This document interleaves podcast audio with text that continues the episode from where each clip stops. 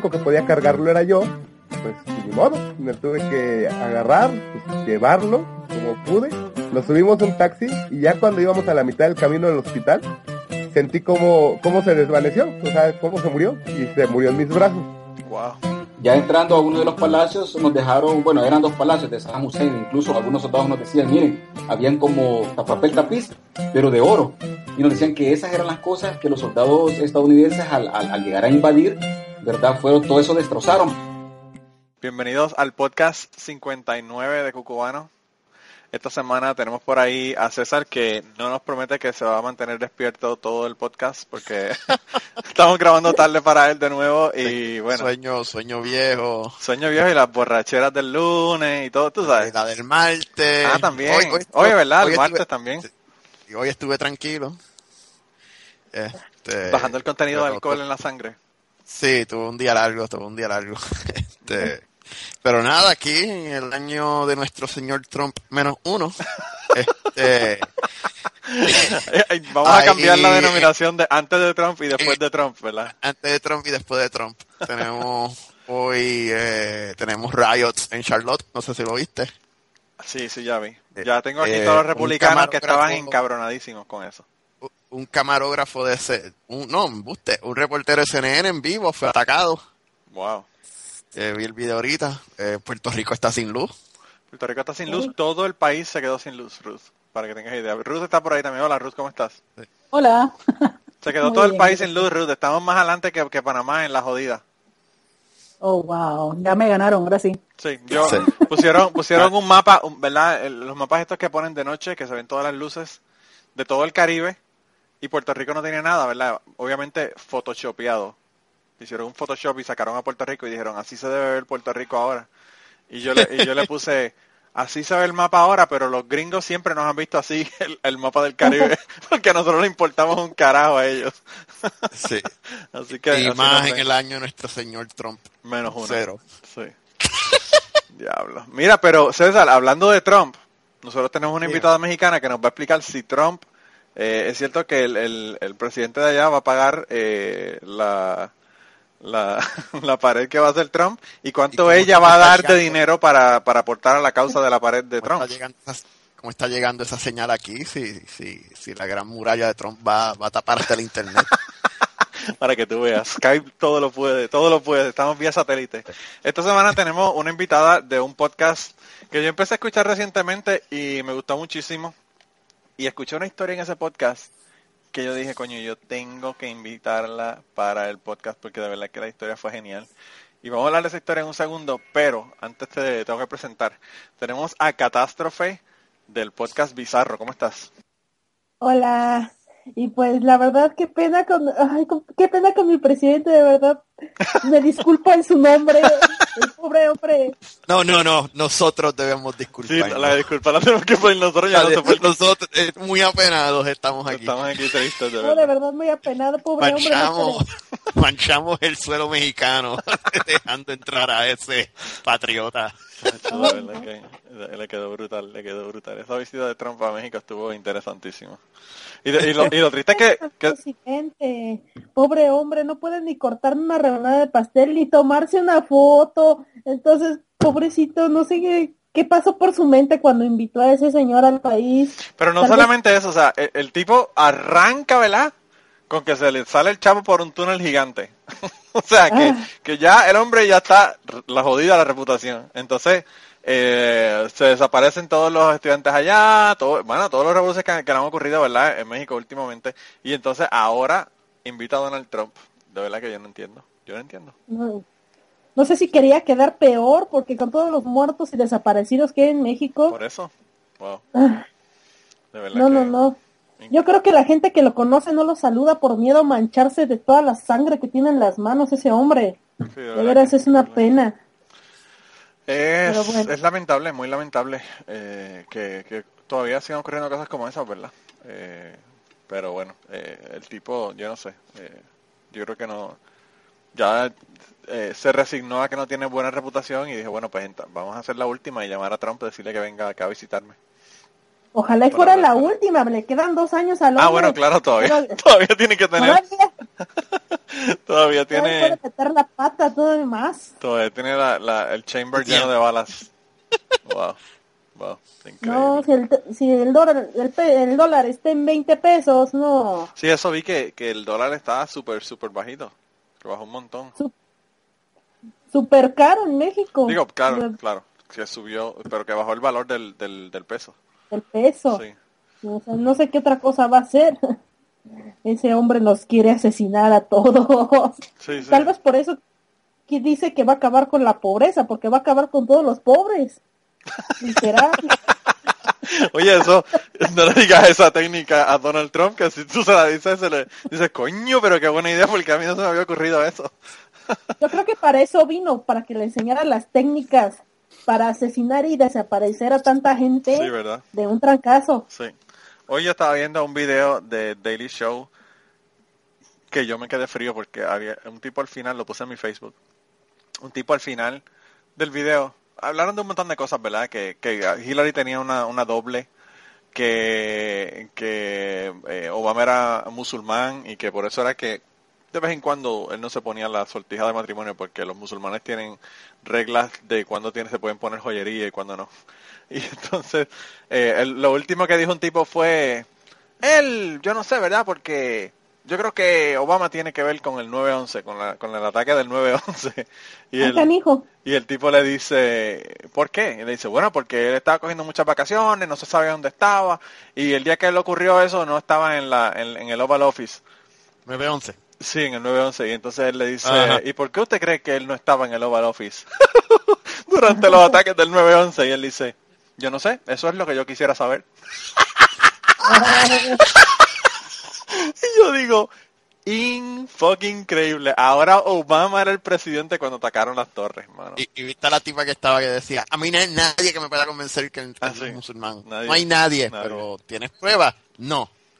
No tengo ningún tengo artículo, ninguna. no tengo nada, pero nadie me va a convencer Te- que... dice, nadie me convence porque yo tengo una opinión bien fuerte sobre esto. Y lo decían son gigantes. Mano, de Porque eso lo, lo quiero creer así, y así es. Yeah. increíble, es increíble. Yo lo único que espero es que hayan tenido que, entrevistar a 5.000 personas para conseguir esos 5 morones que tenían en ese video. Pero me late de que no fue así, me late de que fueron los Fue primeros no 5. fue muy difícil. No fue muy difícil conseguir esos 5 anormales.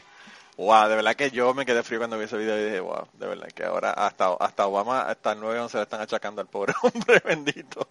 Se, se jodió el hombre, está brutal. Mira, pero la, la, la historia que yo escuché que hizo que te, que te mandaran la invitación es la historia del tiroteo eh, que contaste en tu podcast que estabas hablando de mudanzas. Y, quería que me contaras esa historia aquí porque de verdad que yo me moría. Yo lloré de la risa como un anormal solo en mi trabajo escuchando ese podcast. Yo, si llegaba alguien de afuera a traerme muestras o algo, iban a decir, ¿qué carajo le pasa a este tipo que está aquí llorando como un anormal, solo? Eh, cu- cuéntame, cuéntame la historia. Bueno, yo vivía en un cuarto para señoritas en ese tiempo, ¿no? O sea, no se podían aceptar hombres, ¿no? No podían quedarse hombres a dormir en mi, en mi departamento. Entonces, esa noche se quedó mi, mi novio a dormir de contrabando. Entonces estábamos ya De contrabando. Me encanta. se Lo entraste en una maleta. wow, ok, se continúa. quedó ahí a, a, este a acomodar la despensa porque ese día compramos la despensa y este era quincena. Entonces este ya nos íbamos a dormir nos acurrucamos estábamos bien acostaditos y de repente escuchamos los disparos afuera no y me dijo no tírate y yo dije pero por qué y nos, nos tiramos al suelo hasta que se dejaron de oír los disparos.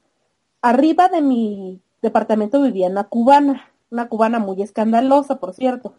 Entonces, este, oí que bajaron corriendo, abrieron la puerta del edificio y salieron, ¿no? Entonces dije, "¡Ah! ¿y ahora qué hago? Metí a mi novio en el baño, eso no lo dije en la historia pasada, pero metí a mi novio en el baño, salí a ver, y entonces, este, vi que la cubana estaba a mitad de la calle y decía, es que le dispararon, y es que se nos muere, se nos muere, y el chico gritaba, no, que no, que no, y yo, pero, pero ¿por qué? Entonces, nadie llamaba una ambulancia y la cubana no dejaba de gritar, apúrense que se nos muere, y el otro que no, no me muero, carajo. Entonces, así esperamos un rato en los, entre los gritos hasta que llegaron las ambulancias y afortunadamente el chico no falleció, pero la cubana sin, se aferraba que se moría ahí mismo, ¿no? Y el pobre chico así de no inventes, no me eches tantas porras, así pues, ah, yo te digo, yo escuché esa historia y yo me moría de la risa solo en mi trabajo porque yo decía, que cosa más surreal uno salir y ver el, el, el verdad que le dispararon a un tipo y ver esa escena de que, de que una, una que, que sí y el otro que, que no. que, que no. de verdad que me moría de la risa con eso. oh, increíble, de verdad. Pues cuando yo escuché la historia yo dije, tengo que invitarla para el podcast definitivamente. Y, by the way, ya que estamos hablando de tu podcast, eh, cuéntale a la gente cómo, si quieren escuchar más historias como esta, tienen que comenzar a escuchar el podcast Bizarro. Dile, dile a la gente cómo, cómo lo consiguen. Este, estamos en iBox como Bizarro B0, bueno, estoy en iBox como Bizarro B0, o también estamos en iTunes, Bizarro B0, igual, ahí se suben automáticamente. Y este, digo estamos porque generalmente está conmigo Joshua del podcast de Ametro, en algunas podcasts estamos en colaboración y este, porque somos como podcast hermanos, ¿no? Nació el podcast de Ametro y después este nació Bizarro y colaboramos de vez en cuando y pues nos toca echarnos la mano y el, a veces. Y el podcast Diametro también lo que también está muy bueno. el podcast Diametro, ellos comenzaron a, grabarlo en el metro, ¿no? Sí, él empezó a grabar este con otro amigo que se llamaba, bueno, se llama Josué.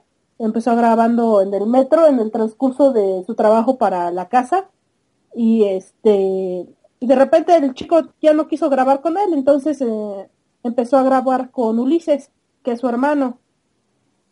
Y, y me gusta, a mí me gusta mucho el podcast. Y por cierto, lo invité y mira, llegaste tú primero que él, pero bueno. Eso son cosas que pasan. Todavía la invitación está abierta y me, y me tiene un rain check, ¿verdad? De que tiene que venir acá a hablar con nosotros, a contarnos. Me dijo, me dijo que le enviara unos clips y unas cosas para hacerme una promoción allá en su podcast. Así que muchas gracias a él y que perdone que soy tan irresponsable y no las he sacado todavía. Porque pues, la, idea de irme a, podcast a buscar pedazos de, del podcast para, para enviárselas a él, eh, eh, pues eh, es como que complicado. Porque hay un montón de podcasts que son tan... Lo grabamos hace tanto tiempo que no me acuerdo en qué parte del podcast es que está lo que quiero conseguir. Entonces tengo que escucharlo completo. Pero bueno, entonces, ¿y a ti cómo te consiguen en las redes sociales? Tú estás en Twitter, si quieres darle Twitter. En Twitter, en la cuenta del Twitter es arroba bizarro 220, bizarro 221b. Y la mía es arroba pyro guion bajo 221b. Pyro con P-Y. Sí. Ok. Y, eh, y el podcast eh, Diámetro es Podcast DAM, D-A-M. Eh, para que lo chequen allá y por ahí ya tienen todos los enlaces y todas las cosas para que los vayan y los bajen. Eh, pues mira, qué bueno, de verdad que, tenemos aquí, que tenemos aquí. Tú nos dijiste que nos ibas a hacer unas cuantas historias. Eh, y, si quieres, comienza con la que tú quieras comenzar. Nos, dijiste que nos ibas a contar tres historias, pero eh, si quieres, comienza con la que tú quieras. Bueno, este, yo como soy una catástrofe, les, les vengo a traer muerte y destrucción. muy apropiado, muy apropiado para, para el mes de octubre, ¿verdad? Entonces, Mm, les voy a platicar de algo que me pasó hace nueve o diez años, cuando empecé a andar con Joshua. Yo empecé a hacer prácticas y llegó el día en la disyuntiva de irme a Cancún o irme a Veracruz a hacer prácticas. Si me iba a Cancún me iba con unas amigas y si me iba a Veracruz me iba con él. Entonces, este, decidí irme a Veracruz porque en parte era más barato y la verdad en Cancún no les fue tan bien, que es otra, otra historia que no es mía, pero hubo drogas, alcohol, sexo y casi les, casi les quitan las prácticas por andar ahí haciendo cosas que no se deben de hacer. Ya que estamos hablando de eso, entonces tenemos que invitarlo para que nos cuente la historia de él, ¿verdad? Así que él no tiene que contar la historia, pero tiene que venir porque esas historias nos interesan. Esas historias son, esas historias son las que a nosotros nos interesan aquí en el podcast. Esas historias son de una amiga que tiene mucho que no veo. Pero pues... Ah, qué backtrip, qué backtrip. Pero bueno, ok, continúa. Entonces, este, me fui a Veracruz Y como soy una niña bien de casa, entonces mis papás me llevaron hasta Veracruz, hasta la casa donde me iba a quedar esos dos meses, para que vieran con quién me iba a quedar, en qué casa me iba a quedar y todo eso, ¿no? Me llevaron y lo primero que me dijeron es que a veces en la casa espantan. Y yo dije, ay, ajá, o sea, nada más me quieren asustar. Eso no pasa, eso no existe. No, no existe. Y este, y entonces de repente nos tocaban la puerta, ¿no? Así con los nudillos se oían el ta Pero sabíamos que estábamos solos, o sea, su hermano se había ido con sus amigos, su mamá estaba trabajando y estábamos solos en la casa. Y así, ah, pues sí, asusto un poquito, pero este, pues me quedé así, nada más tocan la puerta de vez en cuando. Y un día mi suegra se iba a ir a Jalapa, que es la capital de Veracruz, y este, como a las 4 o 5 de la mañana, y yo dije, bueno, me, en ese tiempo dormí en un cuarto arriba que daba a, la, a un balcón. Entonces, con las ventanas abiertas, el ventilador prendido y todo para porque hacía muchísimo calor. Entonces, a eso de las tres, tres y media, sentí que prendieron la luz. Y dije, pues ya se va mi suegra, ¿no? Ya, ya es hora de que se vaya.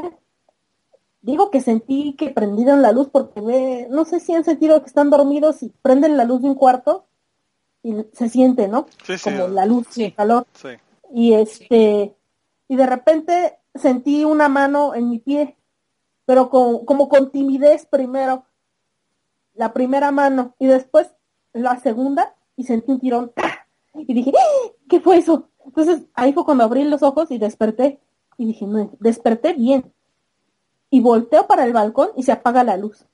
Y dije, pues, ¿qué pasó? Lo primero que pensé, o sea, racionalmente dije, lo que pasó fue que Joshua se despertó cuando despertó su mamá y me vino a hacer esta maldad para comprobarme que sí asustan en su casa, ¿no?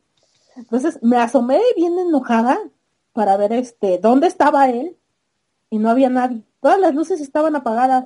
Nadie se había despertado. Y dije, ¡ah! ¡Qué miedo! Entonces ahí sí me acordé del Padre Nuestro, la Ave María, el credo y todo. Y, y ya no pude dormir y yo así, ¿por qué me hacen esto? Ya después le, pregunté, oye, ¿por qué me fuiste a jalar los pies? Y me dijo, es que yo no fui. Y así, ¡Ah! y pues me quedó el susto y ya ahí ya nos habían asustado hasta años después que estábamos acostados y de repente voltearon el ventilador para arriba así, salieron unas manos levantaron el ventilador al techo. Bueno, la, los estos ventiladores que son móviles, Sí. En lugar de estar para enfrente, los dejaron viendo para el techo. Entonces acomodamos el ventilador, lo prendimos otra vez, nos acostamos y de repente oímos que se cayó algo. Y le dije, oye, levántate a ver qué se cayó. Levántate tú. Y yo, ay, bueno. Qué valiente, Entonces, qué valiente. A ver, exacto, a ver cuál era el más valiente. Me muero. Entonces ya nos dormimos y al otro día vimos que no se había caído nada, o sea, nos aventaron cosas. Él había puesto en la pared de enfrente unas máscaras que estaba haciendo y nos las aventaron literal a la cama y a la ventana. Fueron dos de las máscaras que habían aventado de pared a pared. Entonces pues así de, ¡Ah! qué miedo. Pero ya de ahí a mí ya no me han hecho nada. A veces este, intentan abrir la puerta del baño o tocan, pero a mí en lo personal ya como que ya me identifica el fantasma de la casa Yo, y ya no me hace nada. bueno, o, o no han hecho máscaras que no le gustan. Quizás es que no le gustaron Tal las máscaras que, que hicieron. que hicieron. Eh, Tal vez se molestó. Porque se supone que la historia de la casa de, de Joshua es un poco tétrica, porque me dijeron que el arquitecto que, que la hizo encontró ahí a su mujer con su amante y que los mató y se suicidó. Esa era la primera historia que escuché de esa casa. La segunda fue que antes de, de que ellos vivieran, vivió ahí una amiga de su mamá y que después este su hijo se murió, chocó, algo así, y que de vez en cuando va el, el chico o el fantasma del chico a su cuarto y abre, o a donde era su cuarto y abre y cierra la puerta o este o se pasea por ahí, entonces dicen varias personas que han visto a un hombre alto ahí. No sabemos si es el arquitecto o es el jovencito este que, que falleció. Entonces, yo soñaba muy feo cuando dormía ahí. Las primer, los primeros meses tenía pesadillas horribles. Despertaba gritando. Wow. O sea, es, eran, era un sueño en el que siempre estaba un tipo dando vueltas en el cuarto y no podía salir y era una desesperación horrible y no podía moverme. No, pero ya, ya pasó. Ya parece que ya, ya me, ya le caigo bien. Ya no me, ya no me hacen más cosas. Ya no te jala los pies en la noche. Todavía, todavía ya, no se los jalan, ¿verdad? Wow. Yo eh, quise, quise que estuviera eh, Ruth aquí porque Ruth es nuestra experta en, en asuntos paranormales. y, Bueno. y, y a ella también le pasan cosas en su casa. Sí, constante. Menos que en mi casa anterior, pero sí, eh, pasan ciertas cosas. Pero bueno, el otro día se te acaba de abrir la- el, el grifo así, sin- de la nada. Bueno, te mandé el video de que se, por se cierto, por cierto, se me olvidó ponerlo en Cubano Pod. normal. normal, pero, pero sí pasa y, y, y el asunto yo creo que el truco es que, como no tenerles miedo.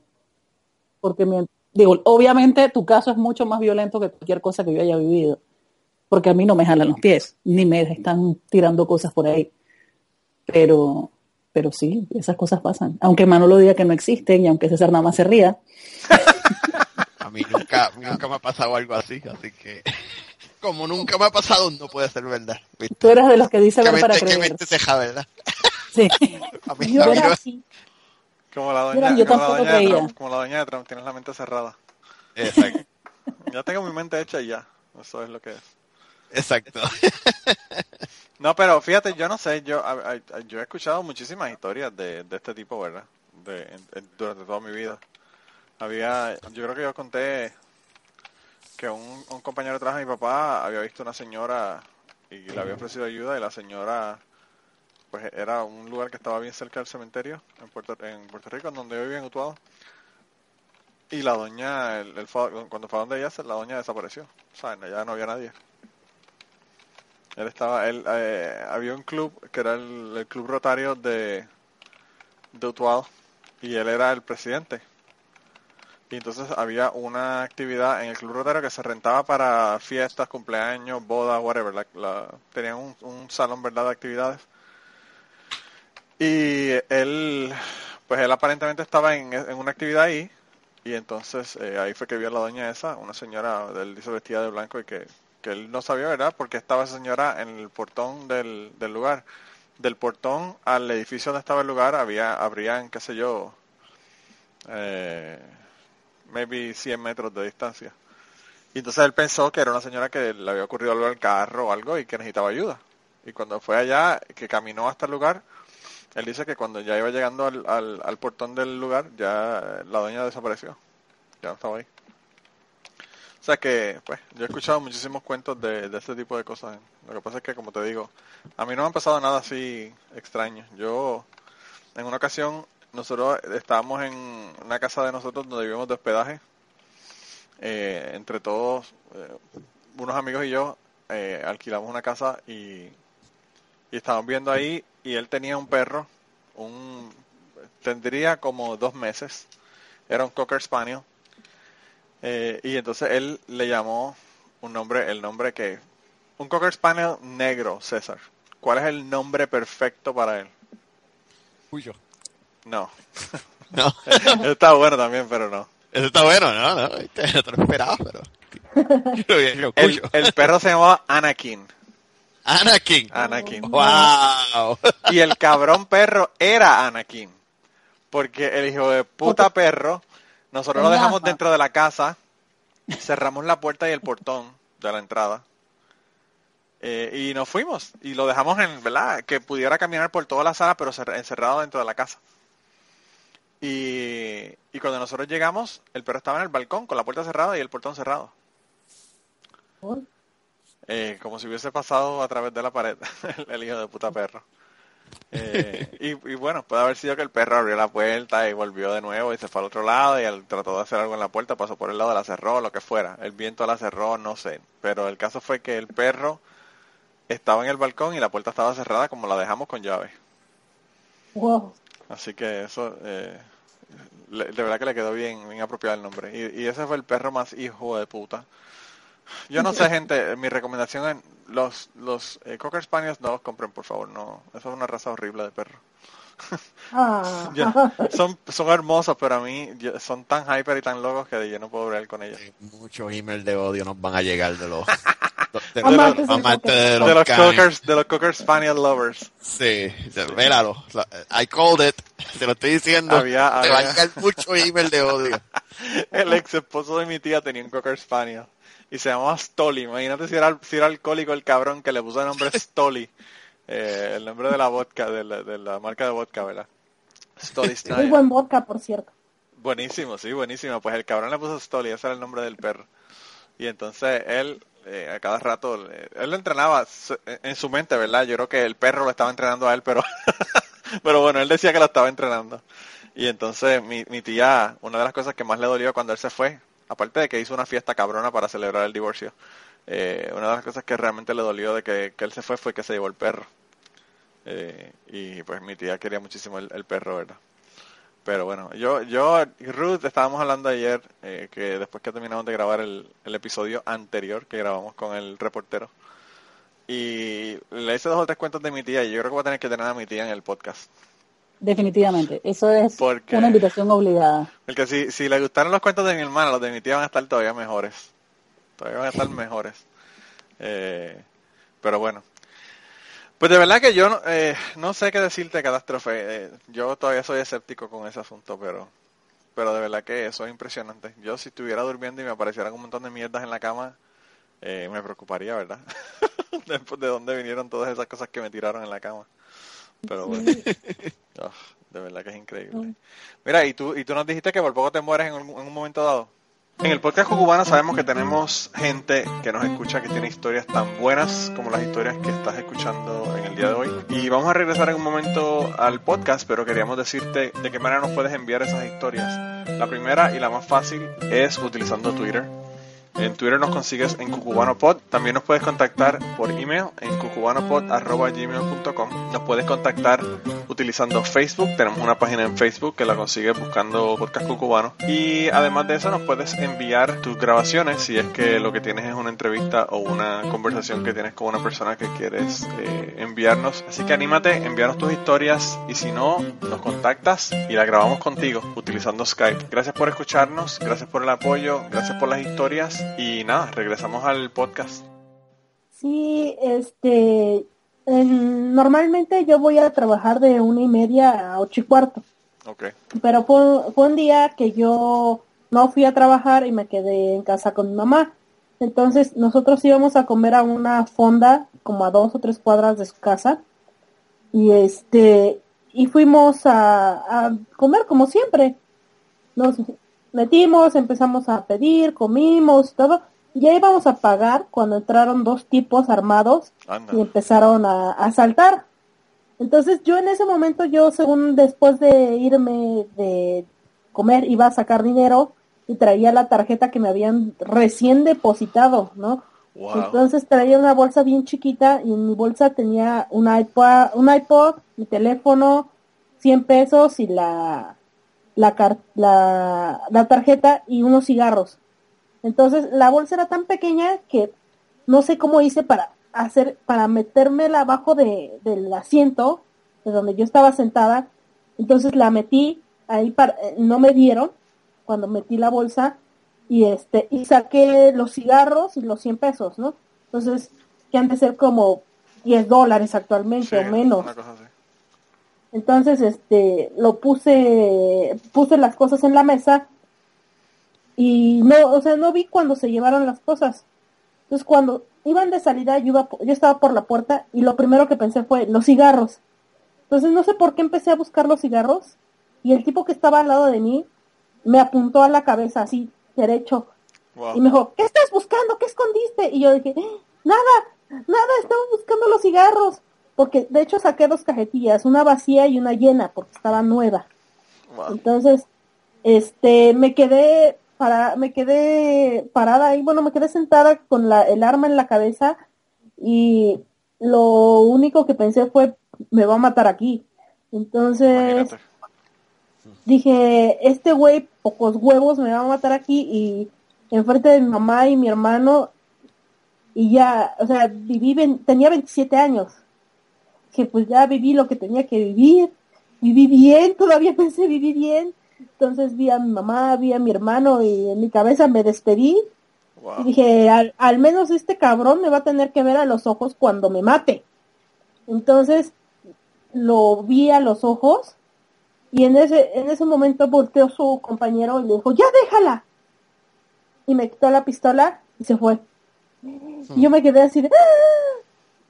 En el momento no, no me, no me cayó el 20, no, no capté qué tan cerca estuve de que me dispararan hasta que mi mamá me abrazó y se puso a llorar. no- Yo seguí en shock, ¿no?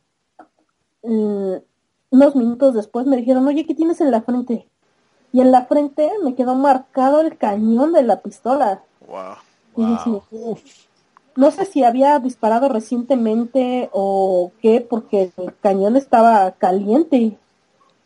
Entonces, Wow. sí, casi me matan por, por menos de, de 10 dólares. Por nada, claro, por nada. Por Y nada. aquí en México es este muy común eso. Wow. Yo en Puerto Rico me pasó eso también. A mí me pusieron una pistola en la cara. Eh, un chamaquito de lo, de lo más bien vestido. El tipo se veía de, de buena familia. Pero parece que era un, un, ah, un eh, pillo con una- un buen estilo, ¿verdad? Tenía pantalones, pantalones de hilo y camisa de, de botones y toda la cosa. Eh, A mí la, la única vez que me han puesto un arma enfrente fue en los ochentas para el tiempo, para la época de la invasión, que se hacía toque de queda y Sí. estaba en el interior. Se fue la luz, como solía pasar constantemente en esa época, y mi tía inventó ir al- a la plaza del pueblo a ver las estrellas. Sacó dos, dos twisters, dos plásticos de estos grandes del juego, ah, ok, sí. y dijo, vamos a tirar los plásticos en la plaza y vamos a ver las estrellas, o sea, como por tratar de distraer a los niños. Claro. Y estando ahí, llegó, llegó la gente del ejército a decirnos que era toque de queda y que teníamos que regresar a la casa. Y entonces, en vez de hacer un llamado de atención, nos pusieron las pistolas enfrente. Wow. Y yo tenía como 10 años. Wow. Sí. está cabrón. Qué tremenda impresión. Para una, una niña de, de 10 años. Wow. Sí. Pues yo nosotros, fíjate, afortunadamente no hemos tenido ese tipo de problemas, ¿verdad? De guerras o guerras civiles ni nada de esas cosas en Puerto Rico, pero en Puerto Rico la violencia que se vive hoy día está brutal. De verdad que eh, yo no sé, yo no- ya no me siento seguro en Puerto Rico como me sentía cuando yo estaba. Yo no sé César cuando él va, pero quizás A mí, yo a mí no me gusta ir al área metro. No, no puedo bregar allí. sí es fuerte, de verdad que es fuerte. Eh, Sí. Pero aquí los, los criminales luego luego se notan, ¿no? O sea, no, sé, no, no, es, no fue la primera vez que estuve enfrente de un arma tan cerca. También cuando fui a ver a Joshua un día, él me decía siempre que lo llamara, pero yo por tener este, por pena y por decir que pues, no me iba a pasar nada, me iba sola. Entonces ah, me fui sola caminando por la calle y como a 50 metros, 100 metros, vi a un tipo en una motoneta. Y dije, ese güey me va a saltar. Entonces dije, no, no, no, pues, tú y tus prejuicios, ¿no? Un chaca en motoneta no significa que te va a saltar. Entonces, y te diste cuenta que los prejuicios sí tenían, tenían algo de, de cierto. de verdad. Entonces Wow. me seguí y me cerró el paso. Cuando me cerró el paso dije, no. Dijo, ¿no qué? Y sacó la navaja y me dijo, dame el celular, porque aparte traía puestos los audífonos estúpidamente, ¿verdad? Entonces, este, traía un iPod otra vez y traía el teléfono. Y dije, el iPod todavía no lo termino de pagar. Entonces terminé, desconecté el iPod y le di el teléfono. Pero en lo que estaba desconectando el iPod, el tipo quiso ponerme la navaja en el cuello. Metí la mano y empujé la navaja, no sé cómo, y le dije, a ver, cálmate. Me voy a asustar, me voy a poner nerviosa y la gente se va a dar cuenta que me estás asaltando. Me esperas, te doy el teléfono, pero no me pongas la navaja. Entonces, le, le- con la mano, con no sé con qué fuerza, la alejé de mi cuerpo, saqué el teléfono y se lo di. Pues cuando llegué a la casa de él estaba pálida y le dije, no, me dice, ¿qué tienes? Me asaltaron, me acaban de asaltar, me quitaron el teléfono. Y entonces me dice, ¿qué te pasó? Me pusieron una, una navaja. Entonces, cuando, cuando me puse la mano en la espalda, donde primero me había puesto la navaja, me dice, es que tiene sangre. Y dije, no. Entonces, entonces me quité la blusa y todo, pero no, la sangre venía de mi mano. cuando cogí la navaja, Ah, claro, sí. cuando me, me corté yo sola. Entonces, también ahí, no, no entiendo cómo, cómo pude guardar la calma y hablar con el ratero ese. Yo no sé, pero tú tienes la sangre de hielo. con estas dos historias que tú me has contado, eh, wow, de verdad que está brutal. Yo, yo me puse muy nervioso cuando a mí me asaltaron porque fue en una tienda, yo trabajaba en una tienda de buceo y estaba en la tienda trabajando ese día. Y llegó un tipo como a las 10 de la mañana y me, y me empezó a preguntar de equipos y todo lo demás. Había otros muchachos en la tienda. Eh, y, me, y nada, yo le dije, le dije los precios y qué sé yo. Y entonces eh, el otro muchacho que estaba, estaba viendo stickers y quería comprar un sticker. Y el tipo me, me, eh, me dijo que qué sticker quería, saqué el sticker del, del mostrador, ¿verdad? Y había una, una vitrina como de, de cristal. Le saqué el sticker que él quería, le dije la cantidad y él me dio un billete de 20 dólares. Y yo, cuando abrí la caja para darle el cambio, ¿verdad? Que, que lo puse en la, en la computadora, Ajá. y abrió la caja, entonces el tipo me sacó una pistola, tenía la camisa, tenía una camisa de botones, un pantalón como de salir de hilo, de lino, eh, eh, me acuerdo como ahora, un pantalón de esto eh, como khaki, ¿verdad? Ajá. Color eh, brown claro, ¿verdad? Y entonces, y una camisa de cuadros blanca con cuadros azules, también de hilo y, y de, de botones al frente, y el tipo se levantó la camisa que la tenía por fuera del pantalón y se sacó la pistola de la cintura y me la puso en la cara, como a 6 pulgadas de mi, de mi cara. Y me dijo que le diera todo el dinero. Y yo levanté las dos manos, agarré todo el dinero que había en la caja, que eran 50 dólares de petty cash, que era lo que teníamos, acababan de abrir, eran las 10 de la mañana. Le di los 50 dólares eso y obviamente los 20 dólares del muchacho que estaba allí. Y el muchacho, yo lo vi que se puso las manos en la cabeza y dio un paso hacia atrás, que había una columna, y se paró en la columna con las manos en la, en la cabeza en la parte de atrás. Y entonces eh, le, di, le di el dinero y entonces él eh, le digo, ¿quieres el menudo también? El menudo es el, las monedas, ¿verdad? Las monedas. Le digo, ¿quieres el menudo? Y él me dice, no, no, no, no. Y entonces ahí nosotros, eh, para entrar a la tienda, había que dejarte entrar. Teníamos un, una, un botón debajo de la, de la caja registradora donde hundíamos y abría la puerta. Y entonces yo no quería que el muchacho también, tampoco pensara que estaba activando una alarma para la policía, alguna cosa, ¿verdad? Y entonces yo le digo, eh, eh, era mi jefe que acabó de llegar, ¿verdad? Nosotros habíamos abierto la tienda y él estaba llegando. Y, y le digo, él es el jefe de la tienda y él sabe que estamos abiertos. Le digo, si no lo dejo entrar, se va a dar cuenta de que está pasando algo.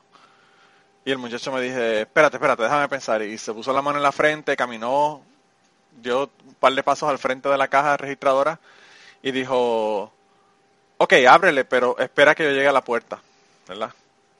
Entonces, eh, él caminó hasta la puerta. Cuando él llegó a la puerta, yo abrí, le, di el botón para abrir la puerta. Él empujó la puerta, salió. Había alguien esperándolo con el carro prendido eh, en reversa frente, frente a frente a la puerta. Él se montó en el lado del pasador y se fue. Mi jefe entró y cuando él entra, yo espero que la puerta se cierre completa. Y cuando se cierra y se pone el seguro, ¿verdad? Que se pone automático cuando la puerta cierra, yo le digo, ese muchacho que acaba de salir nos acaba de saltar. Y entonces él empieza a empujar la puerta para, para abrir la puerta. Y entonces eh, yo le digo, no te voy a dejar salir, no te voy a dejar salir. Y él me dice, no, déjame salir, déjame salir. Y empuja la puerta y yo le digo, no te voy a dejar salir. Porque yo sabía que el, el jefe mío tenía una pistola Glock con mira de, que es ilegal, por cierto, una, con mira de, de laser, ¿verdad? Y entonces, eh, pues yo no, lo, yo no lo dejé salir porque yo sabía que se iba a formar un tiroteo en la calle y lo iba a matar por 50 dólares. Y yo, y yo le dije, cógelo con calma, se llevaron solamente 50 dólares. Entonces cuando le dije eso, como que él cayó en, en tiempo de, como- de qué estupidez iba a ser por 50 dólares, ¿verdad? Entonces él entró y el muchacho que estaba a mi lado era un, el, el mostrador era en forma de L, en la parte larga de la L está donde estaba la caja registradora y el muchacho estaba frente al mostrador que me quedaba a mi, a mi mano izquierda, que estaba pues en la parte de abajo de la parte pequeña de la L. Y el muchacho me dice, mira, pero es que mira, mira, mira esto, mira esto. Y cuando yo miro, hay una paca de billetes de dólares encima del, del mostrador. Ahí, que lo voy a ver todo el mundo. Y yo le digo, ¿y eso? Y me dice, mi dinero. El tipo había sacado 20 dólares de una paca que, por cierto, la paca de, dinero de él tenía 320 dólares. Había sacado 20 dólares para pagarme y, y puso el dinero en el, en el mostrador para coger el cambio y ponerlo con ese dinero y ponerlo en el bolsillo. Y el muchacho parece que estaba tan enfocado en mí y en la caja no los que no vio los 350 350 dólares que había en el, en el mostrador. Qué clase de bestia.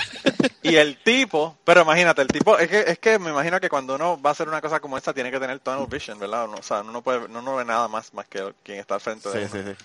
Y La entonces, adrenalina. claro, también. Y entonces eh, mi jefe vino y, y le dijo, eh, le dijo al muchacho que, que él estaba comprando y le dije, mira, él me dio 20 dólares para darle el cambio de- del, del, del sticker que iba a comprarle. El sticker era como un sticker bien grande. Eran como 5 o 7 dólares, una cosa así. Ajá. Y mi jefe se sacó 20 dólares de la cartera, le dio 20 dólares y dijo, llévate el sticker, mano, en verdad, por el mal rato. y el muchacho le salió el sticker de gratis y no le llevaron ni los 320 dólares que tenía en la en la pacada de dinero que puso en, en el mostrador. Pero eh, es cabrón, es cabrón sentir que un hijo de puta tiene la vida de uno en las manos de él. Sí, se- digo, yo cuando me pusieron la pistola dije, pues ese hijo de, este hijo de su pinche madre me va a matar, a ver qué tantos huevos tiene de matarme viéndome a los ojos. Eso, eso te quedó cabrón, de verdad. Es por eso que te digo que tú tienes sangre, sangre de agua, porque eh, decirle eso a una persona que, que lo puede matar a uno así por sí, está cabrón. Eh, de verdad que está, está fuerte. Wow, wow, increíble. Increíble. No, eh, yo creo que no tengo sentido común. Bueno, pero coño, eh, también lo que pasa es que uno, ¿verdad? Uno no sabe cómo va a reaccionar con la adrenalina. Entonces, sí, no, si de por sí la gente me quiere matar, también me, me suelo tener situaciones peligrosas en las que me meto yo sola, ¿no? Una vez este se me quedaron las llaves adentro de la casa y este y el, la casa era la casa de mamá. Entonces la casa de mamá tiene tres pisos, dos recámaras y hasta arriba hay un hay un patio grande. Entonces dije, ¿ahora qué hago? Mi prisa era llegar a la escuela, porque tenía una clase de cocina importante y tenía que llegar. Perdóname, tú me, que me dijiste nos- que tenía dos recámaras. Ajá, o sea, son dos pisos y arriba, Sí, sí, sí. Lo que pasa el es que, segundo piso, es que yo entendí 12 cámaras y dije, ¿para qué carajo la mamá tiene 12 cámaras en la casa? 12 cámaras en la casa. Coño, está paranoica, tiene que... y ahora Ah, no, en, mi entendí. casa, en, en mi casa hay ocho. ¿Ocho cámaras? ¿O ocho recámaras? Ocho cámaras. Ah, bueno, pues, pues está bien, pero pero 12, wow. Eh, eh, Sí. a mí me pareció, me pareció gracioso. Continúa, que te interrumpí. Volvemos a las dos. Sí, por A favor. las 12 cámaras. Continúa. dos recámaras y arriba hay eh, un patio, por decirlo así, un patio exterior. Y dije, ¿qué hago? Entonces la vecina salió y me dijo, ay, ¿por qué no te subes? Y por el patio te metes a tu recámara y ya entras a tu casa y pues, sacas las llaves, lo que necesites y te retiras. Y dije, ah, pues está padre, ¿no? Sí, yo creo que sí lo hago. Entonces subí el primer piso y ya cuando subí al primer piso me dice, pues te subes a unos tabiques y pisas un boiler y ya que llegues al techo, pues saltas al, al tercer piso. ¿no? Y dije, pues sí, no, no se ve peligroso. Me subí todo. Wow. Y ya cuando llegué al, a la barda de, del este del patio, eh, yo soy muy bajita, mido unos 58. Me di cuenta que mi barda medía más de un metro diez, un metro veinte. Entonces me quedé así con una pierna en el vacío y otra pierna en el patio. Y me quedé, ¡Ah! me caigo aquí y me mato. Claro. Entonces Claro que te matas. wow. lo que hice fue girar y caí en el patio. Y dije, yay, ya no me maté. Pero me di cuenta que Tremenda reacción. Yo creo que yo tengo, de, de este podcast yo voy a sacar tantos clips para el principio del podcast. ¡Yay! Ya no me maté, me encanta, es que me encanta. Entonces dije, "Yay, ya no me saco, hay, había un cordón, había un cordón en la puerta, y yo podía abrir con el cordón por fuera. Y me di cuenta que muy lista cerré la puerta con seguro y me quedé atrapada en el patio de arriba porque yo dije, ni loca, vuelvo a bajar por donde subí. Sí. Entonces, con un alambrito, jalé las llaves y dije, ahora tengo las llaves y estoy atrapada en la parte de arriba de la casa. Ahora, ¿qué hago? Wow. Entonces me asomé y vi que la gente pasaba y dije, algún tipo, alguna tipa me tiene que abrir. Les aviento las llaves, entran a mi casa y ya. Pues pasó el del agua. Gracias que pasó el del agua. Le aventé las llaves y le dije, oye, por favor, ábreme, es que me quedé atrapada aquí. Y me, me abrió la puerta. Ya no llegué a mi clase, pero no me maté y entré a mi casa. ¡Yay! ¿Eh? No me maté, ¡yay! Wow, de verdad que increíble. me encanta, es que me encanta. Yo voy a tener que invitarte de nuevo porque de verdad que lo estoy pasando brutal. Y César pensaba que se iba a dormir hoy, pero César no se duerme con No, estas no. historias. Con estas historias no hay quien se duerma, César. No, no. Ay, qué increíble, de verdad. Eh, Entonces, ah, son, son, son situaciones en las que me meto, no sé cómo, y no sé cómo salgo de ellas.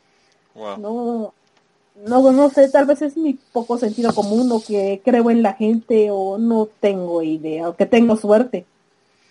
Bueno, Porque una amiga me decía, es que tú eres muy mala, eres bien, perdón con la palabra, eres bien culera.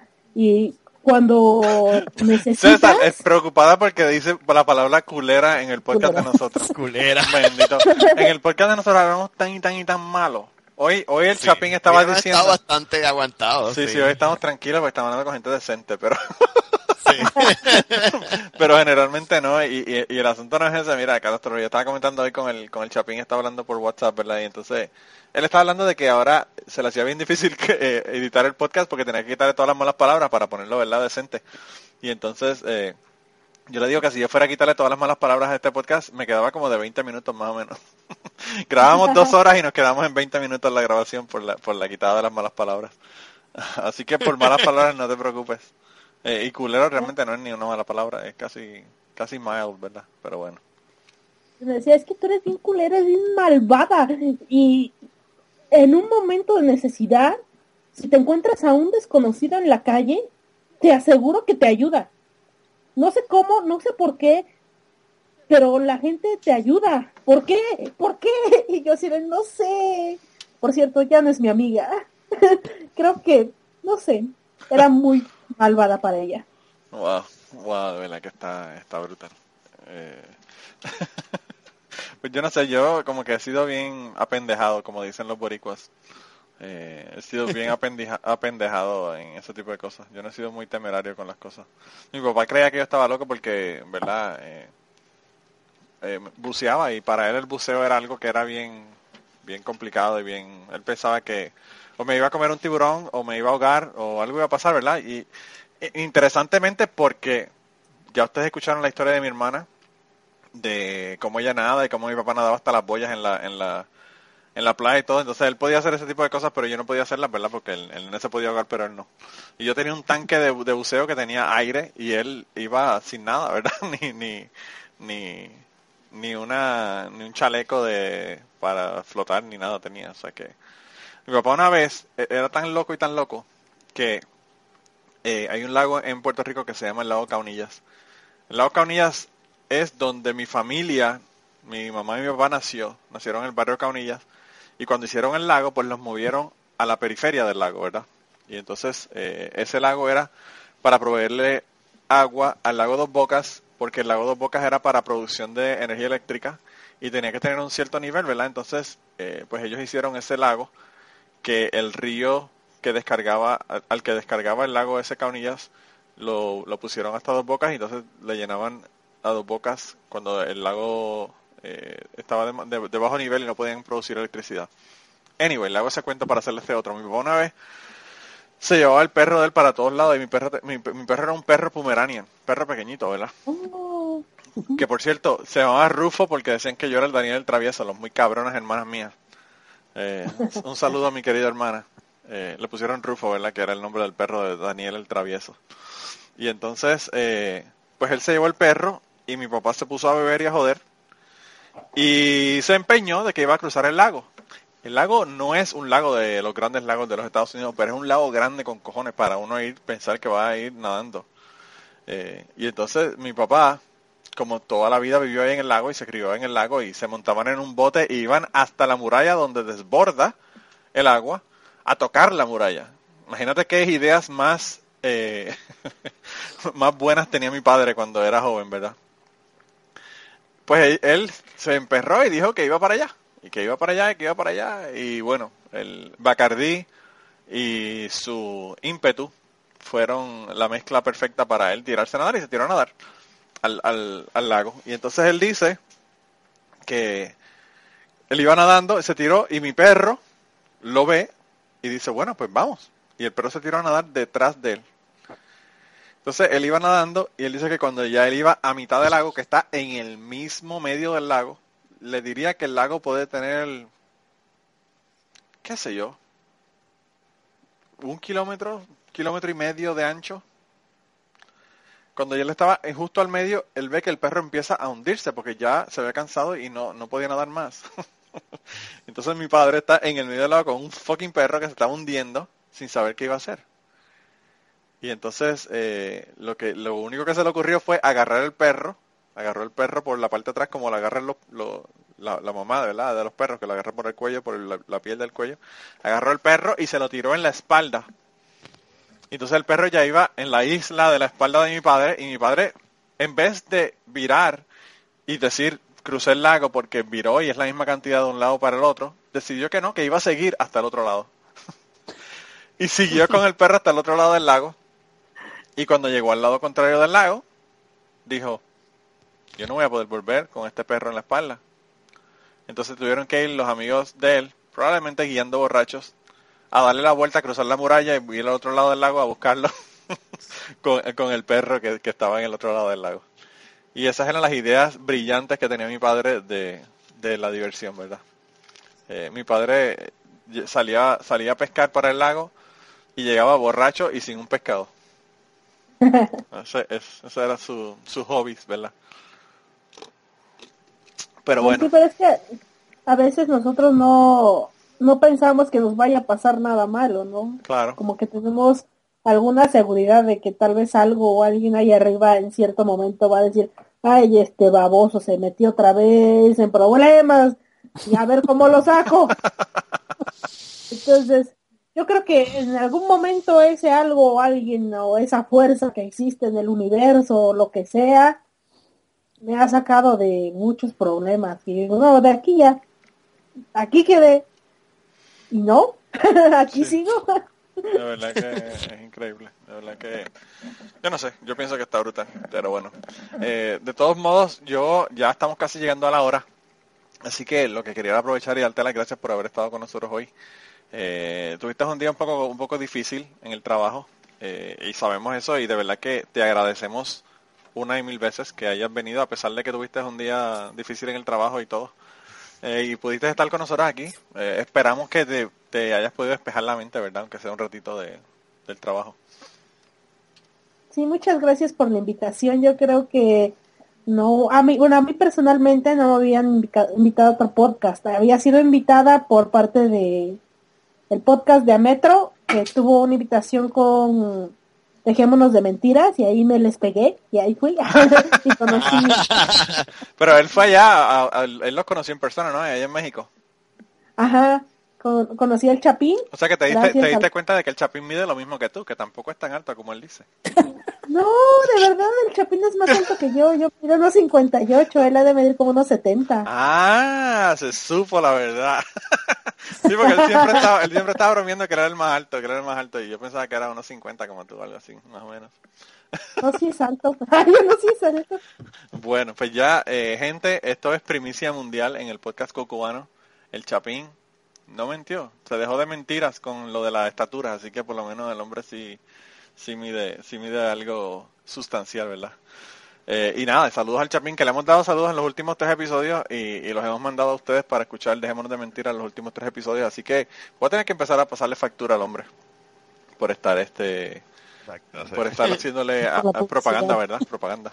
Y a, a los, a los chicos del, del podcast de Ametro, de este podcast nada más voy a sacar como 5 o 6 clips tuyos que se los voy a enviar para que los escuchen, porque de verdad que han sido ha sido una, una mina de clips para la intro del podcast eh, cubano, así que eh, de verdad que, que gracias por estar aquí y, y qué bueno que, que te pudiste dar la vuelta y, y que te invitamos, ¿verdad? Porque decidimos invitarte y, y quedó brutal el podcast. Ah, gracias. Ya luego les contaré porque mi trabajo estuvo hoy pesado. Bueno, pues ella, ya saben, tienen que ir al podcast Bizarro para que escuchen eh, la historia de Saya. Eh, y, y nada, eh, allá ella le, le cuenta qué fue lo que ocurrió y por qué estaba así el, el podcast pesado.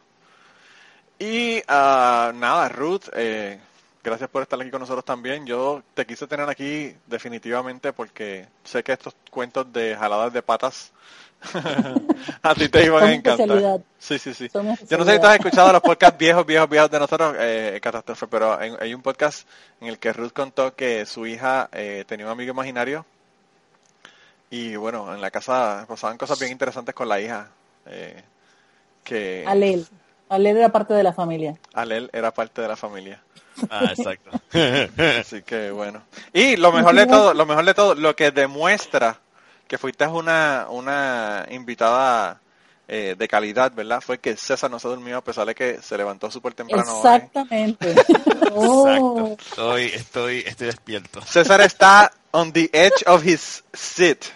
There, you know, chequeando Sí. y escuchando a ver qué es lo que está ocurriendo con esto. Eh, pero bueno, gente, ya nada, entonces eh, los dejamos con el podcast de esta semana. Yo sé que los últimos dos han estado de casi dos horas y, y queríamos, ¿verdad?, volver a la normalidad de una de un podcast de una hora. Quizás a ustedes les gustan de dos horas, no sé. Díganos qué es lo que quieren eh, y eso le daremos. Mándanos mensajes por Twitter, mándanos mensajes por Facebook, mándanos mensajes por todos lados, hasta por Snapchat. Eh, Carlos y, y Jaime me están mandando mensajes por Snapchat todo el tiempo. Eh, y por favor, eh, dejen de mandarme mensajes de la hermana mía. Me han mandado como seis mensajes el último día de que le ha encantado el podcast de mi hermana. Y ya dije en Cucubano, en el Twitter, que voy a dejarle hacer el podcast y voy a decirle a mi hermana que lo haga ella. Porque pff, de verdad que me tumbó el kiosco la chica. Así que bueno, eh, parece que a todo el mundo le gustó el podcast de mi hermana. Eh, y, y nada, sabes, Catástrofe, que estás aquí invitada cuando quieras darte la vuelta, eh, vienes. Y si tienes algún otro tipo que, que se niegue a morir luego de un tiroteo, eh, vuelves y nos los cuentas aquí, eh, aquí de nuevo. Y sabes que esta es tu casa. Eh, cuando quieras darte la vuelta y, y contarnos cuál es la historia, pues estás invitado. creo que tengo como que mucha, mucha tendencia a, a meterme en problemas. No sé por qué. Nosotros tenemos una chica que trabajaba en el laboratorio donde trabajo que era, que era más o menos así. Ella, todo lo que se rompía, todas las cortadas, todo lo que pas- le pasaba, le pasaba a ella. Eh, y, y ya no trabaja con nosotros. Eh, eh, quedó embarazada y, y, y el esposo y ella se mudaron para otro pueblo y se mudó. Y yo creo que la, la gerente del laboratorio estaba como muy, muy contenta porque no iba a tener que llenar más, más, más informes de accidentes ni nada en el, en el laboratorio. Así que bueno, eh, esperemos que no trates de escalar nada y, y que, y que no te mate. ¡Yay! Nos vemos la semana que viene, gente, se cuida. Bueno, hablamos. Bye bye. Bye bye. Y antes de terminar el podcast, queríamos recordarles que el logo del podcast nos lo hizo Raúl Arnaiz. Muchas gracias a Raúl por el logo. Sus trabajos los consigues en homedecomic.com. Y la canción del podcast está cantada por Maida Belén. Eh, la guitarra la toca Rafi Lin. El 4 lo toca Kike Domenech. A Maida Belén la consigues en Maida underscore Belén en Twitter. A Rafi Lin lo consigues en Rafi Lin Music, Rafi con doble F. Y a Kike Domenech lo consigues en Kike Domenech, con Q las dos. Gracias por permitirnos usar la canción para el podcast y nos vemos la semana que viene. Mira, tú ves lo que es uno tener una podcastera profesional. Total. Catástrofe, yo siempre le estoy diciendo a la gente que yo le digo, bye bye, nos vemos, me despido del podcast y la gente engancha la llamada. Sí. todo el mundo se nos va, todo el mundo se nos va. Y entonces las únicas personas que se quedan y saben que vamos a seguir hablando después, o por lo menos nos despedimos, ¿verdad? Eh, Son la gente que, que, que hacen podcast, que son profesionales en el asunto. Y, y no te dije nada, ¿verdad? De que te quedaras más que para hacer la prueba. Así que pasaste la prueba de fuego y no te vamos a quitar el podcaster card. Eh, Yeah, yeah. ¡yay! Sí. Ay, bueno. Aunque qué carajo, claro. Juan Gabriel se murió y era mucho más joven. Pero bueno. Sí, bueno, Michael Jackson también se murió y era joven. Sí, pero Michael Jackson se Pero estaba Michael metiendo hasta el dedo. Michael Jackson se estaba metiendo hasta el dedo, eh. ese tipo, el propofol, nada más, con el propofol que se metía nada más, ya eso le, le daba suficiente para que se quedara. O sea, el tipo le apagaban la luz 100% todas las noches con el propofol ese. O sea, esa mierda es la que te ponen cuando te hacen cirugía, ¿no? Sí. O sea, que eso te tumba, pero tumbado. Wow. Eh, sí, está cabrón, de verdad que está brutal. Eh, Dicen que murió pidiendo más droga. Ah, sí, wow. Sí, Oh, wow. sí. Eh, estaba pidiendo painkillers. Diablo. Y, lo- y la pendeja no es esa, la pendeja es que él dijo que él, que él sentía que él iba a morir como Elvis. Y- Bueno, Elvis murió más feo. Ah, bueno, Murió en el trono. yo no sé por qué. Exactamente. Yo, yo no sé, pero eh, Michael Jackson estaba bastante feito con toda la cirugía que se había hecho. Eh, Bueno, que Elvis no murió muy guapo. Ah, no, por eso te digo, por eso te digo. O sea, estaba bien jodido.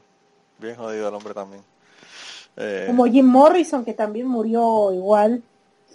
Sí, eh, han sido muchísimos, mano. Yo vi, la- yo vi una foto, no sé ni en dónde, porque ni estaba buscando eso, pero vi una foto de Chris Farley de cuando murió y de verdad que encontrarlo así, eso tiene que haber sido terrible. Parecía The Walking Dead, mano, una cosa horrible, una cosa horrible. Eh, pero bueno, ¿qué te puedo decir? Está brutal. Eh, mira, la otra cosa que te iba a decir, ah, te vas, César. Sí, sí, me voy. Bueno. Levantarme temprano. Pues váyase a dormir, vaya bien y no se detenga. Gracias por estar aquí, mano, y por, y por poder haber grabado, ¿verdad? Pues yo no sabía si ibas a poder. Seguro. Hablamos entonces. Hablamos. Cuídense. Bye. Buenas noches. Bye. Buenas noches. Mira, eh, Ruth, no sé, yo conté en el podcast lo, lo que le pasó a mi, a mi ex esposa en México o no. No, Lo hubiese contado, hubiese sido la perfecta para contarlo esta vez. no, no, no lo has contado. Pero bueno, el, el, el, eh, para que Catástrofe sepa, nosotros fuimos a Ciudad de México a una convención, a un concilio de un grupo que nosotros estábamos. Y estuvimos en Ciudad de México, nos que estábamos, estábamos quedando como a tres cuadras del Ángel de la Independencia. O sea, era en el mismo, mismo centro de, casi en la zona rosa de, de México. Y entonces, eh, ella estaba emperrada y jodiendo. Había una chica ahí con la que yo estaba. Ella quería estar conmigo, yo no quería estar con ella, vamos a ponerlo de esa manera. No éramos novios, éramos solamente amigos. Eh, amigos con beneficios. y yo creo que... No así empiezan todas las relaciones. Claro, claro, ¿verdad? Eh, sobre todo las que terminan jodidas como la mía. Pero bueno, Ah, gracias por los buenos deseos. bueno, lo que pasa es que, bueno, pero anyway, el caso es que, eh, pues entonces está bien, nosotros no tienen ningún problema, ella está de lo más feliz. Yo era el que estaba preocupado con, la, con el final de la relación. Pero anyway, fuimos allá, eh, ella no le dijo ni siquiera a sus padres que iba para allá. Ella tendría, qué sé yo, 19 años, maybe, 20. Y no le dijo a sus padres que iba para México, compró el pasaje, compró, pagó el concilio y todo lo demás y nos fuimos. Entonces, eh, allá yo no quería estar, o sea, yo quería compartir con la gente de los, de, los grupos de los otros países que estaban en el concilio, que yo no los veía hace un año porque hacía un año que no se hacían, no se hacían eh, concilios. Y ella le molestaba muchísimo porque no le estaba dedicando tiempo a ella. Y entonces, eh, pues yo en un momento dado estaba con un grupo, ¿verdad? De gente que estábamos comiendo en la zona rosa. eh, y era un restaurante mexicano. Pedimos, ¿verdad? Era, era triste, ¿verdad? Porque era un restaurante mexicano, pero era tipo Tex-Mex. Comida bien poco típica. Entonces yo como estaba bien cabronado porque yo decía, yo vengo a México a comer comida de México, no mierdas de, de, de cadenas, ¿verdad? Como, como, qué sé yo, Arby's. Sí, o una mierda como, como Applebee's o una cosa así, ¿verdad? Era, era al- algo así. Y entonces, pues, pero nada, estaba todo el grupo allí y yo dije, bueno, vamos a comer. Entonces yo pedí mi comida y ella dijo que se quería ir. Yo le dije, no te vayas, quédate, comemos y nos vamos. No, no, no, no, que yo me voy a ir, que yo me voy a ir, que yo me voy a ir. Se emperró que se quería ir. Y entonces ella se, se emperró que se quería ir. Y yo le dije, bueno, si tú quieres ir, vete, pero yo no te recomiendo que te vayas caminando solo hasta el hotel. Es bastante lejos, ¿verdad? Y entonces ella me dice, no, no, que me voy, que sí, que sé yo. Y entonces ella se fue. Y como a los 15 minutos o algo así, viene un- una persona de del restaurante, ¿verdad? Uno de los meseros y, y dice en la mesa, ¿quién es Manolo? y yo digo, ¿quién carajo me conoce aquí, verdad? Entonces le digo yo, levanta la mano y le digo yo. Me dice, alguien te está buscando aquí en la entrada. Y yo digo, coño, qué raro. Pero voy allá digo, quizás alguien del grupo, no sé. Cuando voy allá está ella en la entrada y tenía de estas toallas de baño pequeñitas eh, que se usan en los restaurantes mucho, ¿verdad? Son, toallitas pequeñas que las usan para, para envolverlas eh, con champán o lo que fuera. Y ella tenía una de esas toallas blancas, pero la toalla era roja. Y no era que la toalla era roja, era que estaba empapada en sangre completa. Y entonces yo la veo y le digo, ¿qué te pasó? Y entonces ella se saca, se quita la, la, el- el pa- la toalla esta de la cara y me enseña que está sangrando por la nariz. Y le digo, ¿qué carajo te pasó? Entonces me dijo que, que lo que pasó fue que ella se fue caminando. eh, estábamos como a una cuadra de la... ¿Cómo es que se llama la avenida? La avenida Reforma, la, la que está el que, que pasa por el frente de- o alrededor, ¿verdad? Del, del Ángel de la Independencia. Ajá, estaban en reforma. Pues esa es Reforma. Era, era una calle paralela a Reforma, justo una cuadra de Reforma. Entonces ella caminó, ¿verdad? Y dice que cuando ella, ella se dio cuenta que alguien la estaba siguiendo, un muchacho la estaba siguiendo, entonces ella se fue hasta, hasta la esquina de Reforma con la calle esa que bajaba y vio que había un autobús parado y había un grupo de personas que estaban montando en el autobús. Y entonces ella le dice a una muchacha que estaba allí, que no sabe quién era, le dice, por favor ayúdame que me están siguiendo. Y la muchacha le dice, pues vente conmigo y montate en, montate en el autobús, súbete al autobús. Y entonces ella le dice, no, no, no, porque ella no sabía para dónde ella iba, pero era tan fácil como pararse y parar en la próxima parada, ¿verdad?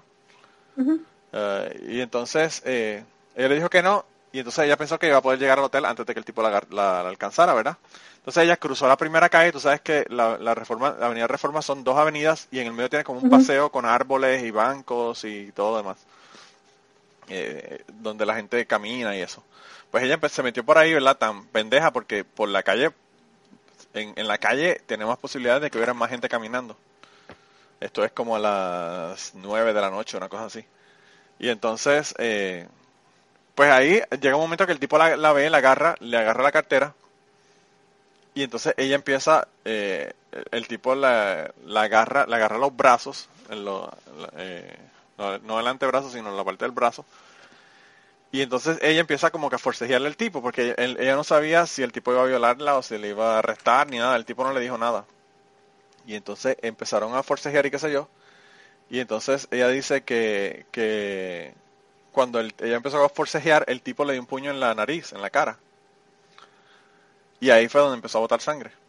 Y entonces ella Le dice... rompió la nariz. Sí, le rompió la nariz básicamente. Y entonces él, aparentemente, le... Ella dice que cuando le pasó eso, le- ella dice que se le metió el diablo por dentro. Y ahí ella dice que ya no sabe de dónde ella sacó la fuerza, pero empezó a forcejear con el tipo y cayeron los dos al piso. Cuando caen los dos al piso, ella queda encima del tipo. Y le agarra con las dos manos el cuello y empieza a apretarle el cuello. El tipo no podía, no podía respirar, ¿verdad?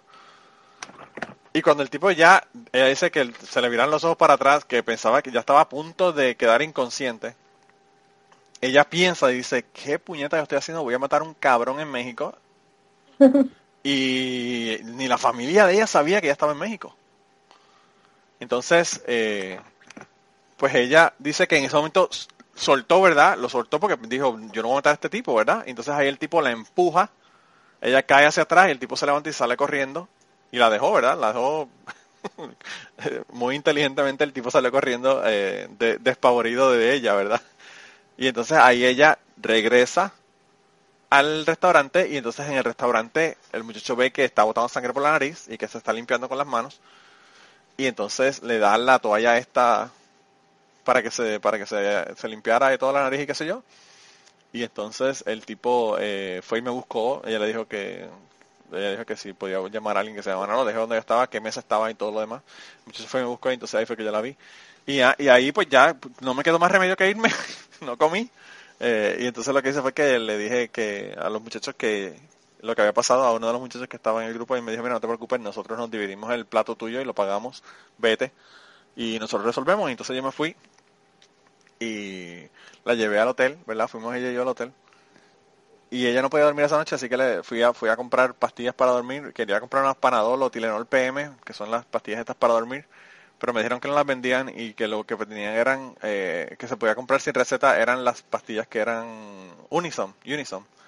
Entonces me dieron esa pastilla Unison para dormir, ella se la tomó para dormir esa noche y me dijo, al otro día, me, me dijo, por la mañana quiero que vayas conmigo a la agencia de viajes, búscame donde hay una agencia de viajes aquí, para yo ir a comprar un pasaje e irme.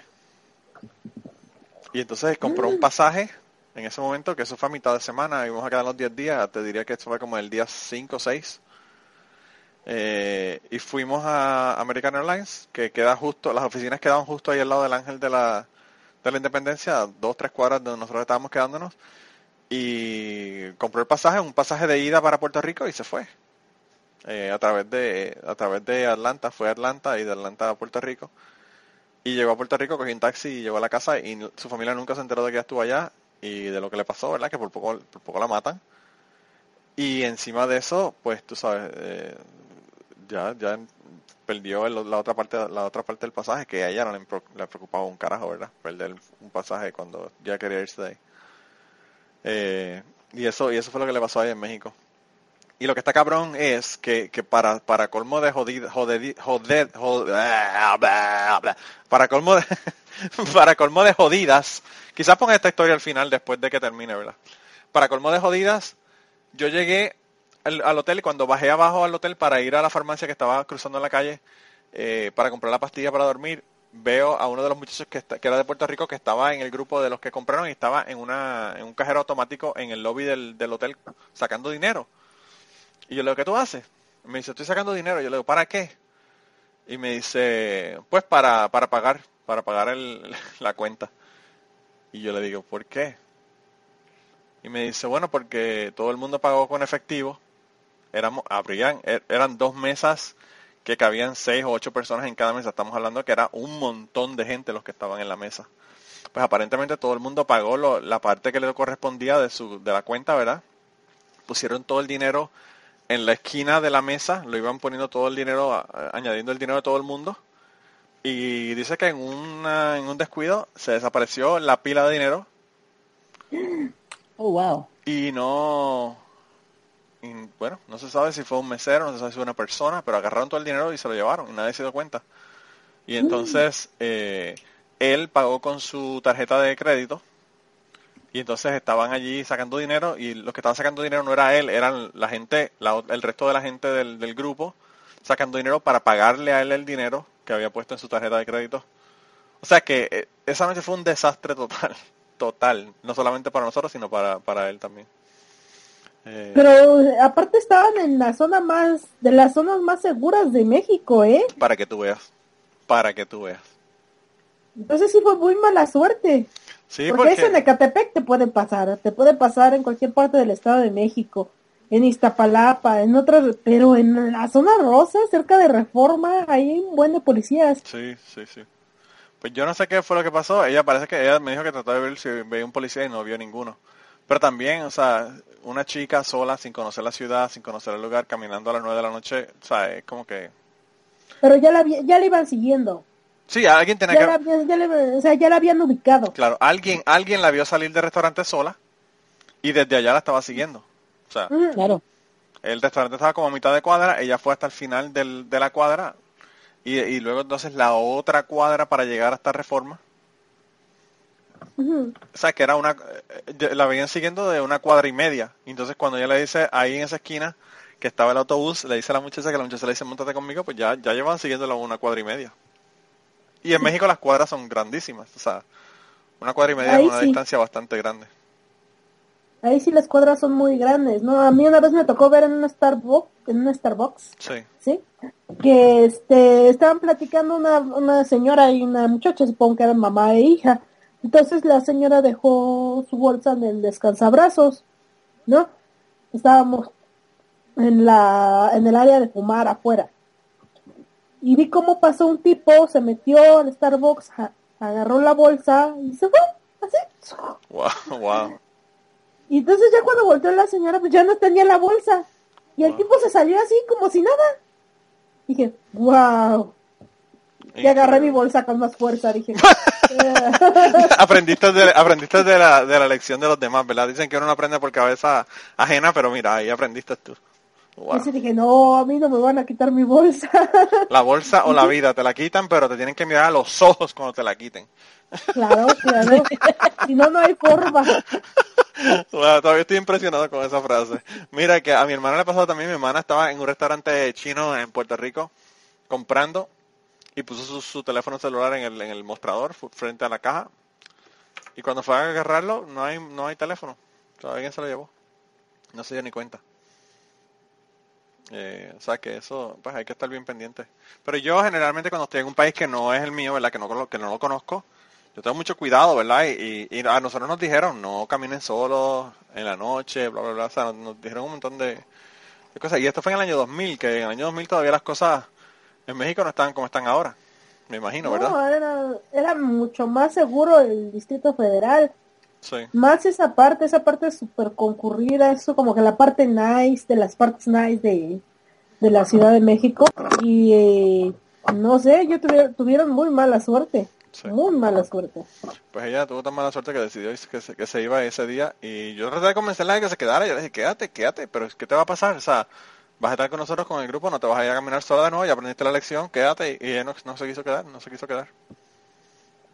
Pues no, yo creo que con el susto No, se imagínate. llevó una muy mala imagen de mi país. No, y también lo que yo pienso es que lo, lo que ella probablemente también estaba pensando es, si a mí hubiese pasado algo en México, la familia se iba a morir cuando la llamaran y le dijeran, mira, tu hija está muerta en México. Porque la familia no sabe que ella está allá.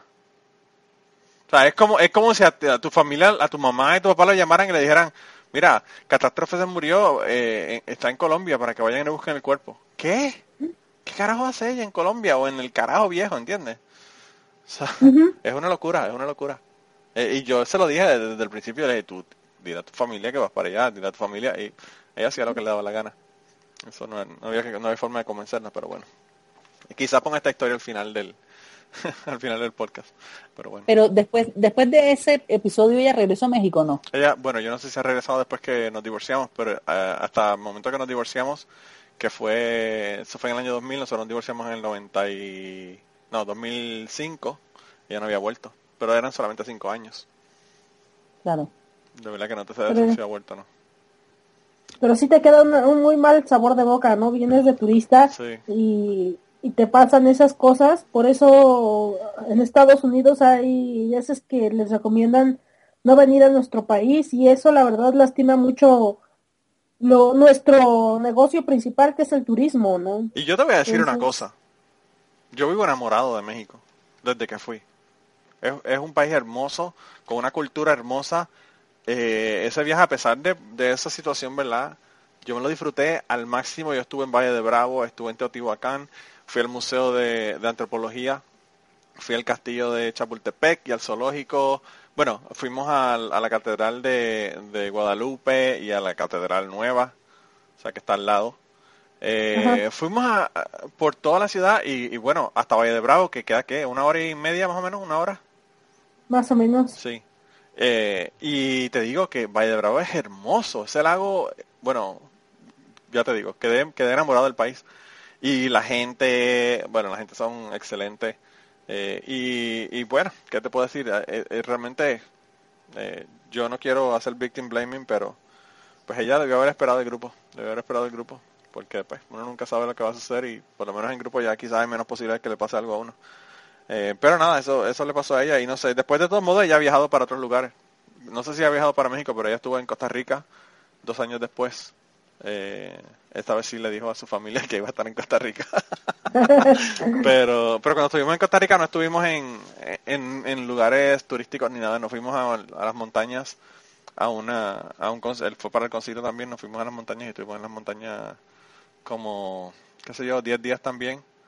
Y solamente estuvimos en, la- en San José un día, eh, llegamos por la tarde y nos fuimos al otro día por la mañana, o sea que no, no vimos casi nada en San José. Eh, pero ella ha vuelto a viajar, lo que no sé si, ha- si ha vuelto a México o no. Y total, la gente aquí generalmente cuando viaja, lo que viajan es a Cancún o qué sé yo, lugares que son bien, bien, bien turísticos. Sí, el DF también es muy, tiene muchos puntos que visitar y es bonito y todo. Y generalmente los mexicanos, como sabemos que el turismo es lo que realmente nos da, somos, llegamos a ser muy amables y llegamos a ser muy simpáticos con los extranjeros, no con nuestros mismos paisanos, pero este, eh, con los extranjeros solemos ser este, amables, amables. No solemos Nosotros- ser tan peligrosos. Nosotros vimos hasta una, una, un show que dieron de, de charrería con los caballos y todo, bien chévere. De verdad que eh, yo te digo, la pasé, la pasé excelente en México. Eh, me encantaron las yardas de cerveza. Eh, es un éxito cabrón. Me, me gustó muchísimo, de verdad. Eh, y, y ese año, ese año yo acabo de llegar de África. Yo estuve en África ese año también. Eh, Wow. y, y fue otro lugar que, que yo no me esperaba que fuera tan increíble y fue súper increíble también. Eh, yo, yo, yo estuve en ah, buceando en el Mar Rojo eh, 10 días y estuve en Kenia eh, y uno de los días cruzamos hasta Tanzania. eh, estuvimos más o menos una semana allá también. Y bueno, ¿qué te puedo decir? El, el, yo pensé que lo que me iba a gustar, que era lo que yo estaba, era el Mar Rojo, ¿verdad? Las buceadas en el Mar Rojo. Y son increíbles, no te puedo negar que son increíbles, pero lo que realmente me impresionó fue Kenia y los safaris y wow, la, la vida silvestre de Kenia es una cosa increíble. Pero, eh, como te digo, ese mismo año fui a México y también quedé enamorado de México. Estoy loco por volver a México, lo que pasa es que no he tenido la oportunidad. Y el dinero, con tres hijos, pues uno como que se le acabó el dinero. piensa más. No tiene dinero ya, ya no tengo dinero. Estoy como, estoy como Juan Gabriel, no tengo dinero ni nada que dar. Pero nada, de verdad, catástrofe, la pasamos cabrón. Gracias, yo también me la pasé muy bien, de verdad muchas gracias por la invitación y fue muy padre grabar con ustedes. Bueno, y Ruth, te tienes que ir a atender a tu niño. Sí, a dormir a Damián. Wow, Damián está durmiendo bastante tarde, coño. No, está, se dur- durmió así hasta las cuatro y media de, Ah, ok. De la tarde. Sí, es que a esa edad duermen tan raro. y entonces anda con las baterías como recién puestas. Sí, me imagino. no, sí, Ahora, no lo es, no lo escucho, así que creo que puede haberse quedado dormido ya. Ah, bueno. Eso es peligroso, dicen que cuando tienes hijos y escuchas, no escuchas nada, Sí, es que están Ay, quemando la casa. Es que están quemando No, la no, no. casa. Está, está con la niñera, entonces. sí, sí, con la niñera no hay problema, pero, pero en mi casa, en mi caso, si, si están calladitas, ya yo sé que hay un problema. A mi hijo, mi hijo cuando tenía tres años, estaba bien calladito, bien calladito, eh, y yo decía, "Mm, ¿qué estará haciendo? Yo estaba en el cuarto y él estaba en la sala, y yo lo había dejado viendo televisión. Y cuando fui para allá me lo encontré en la sala con los pantalones hasta las rodillas y tocándose sus partes. Duro como una piedra. Y yo, "Hmm, yo creo que, yo creo que no tengo que hacer prueba de DNA. Yo creo que este hijo es mío, definitivamente. Con tres años, chica, tres años. Una cosa increíble. Pero bueno, ¿qué te puedo decir? Esas son las dichas de, de la paternidad, ¿verdad? Y de la maternidad. Pero bueno, nada, te cuidas un montón, hablamos entonces y, y nada, Ruth, te aviso cuando grabemos de nuevo, que probablemente sea un buen rato no grabar porque tenemos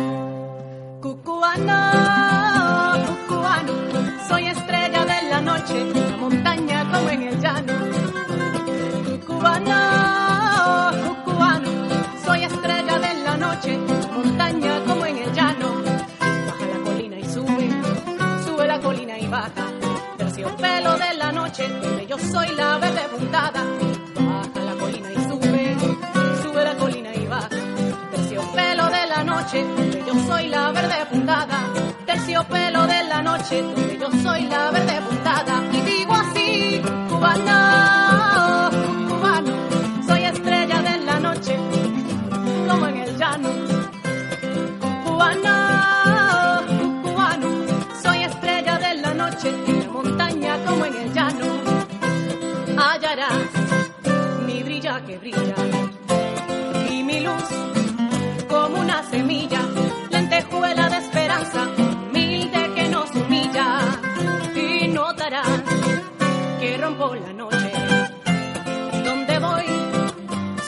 te asombra.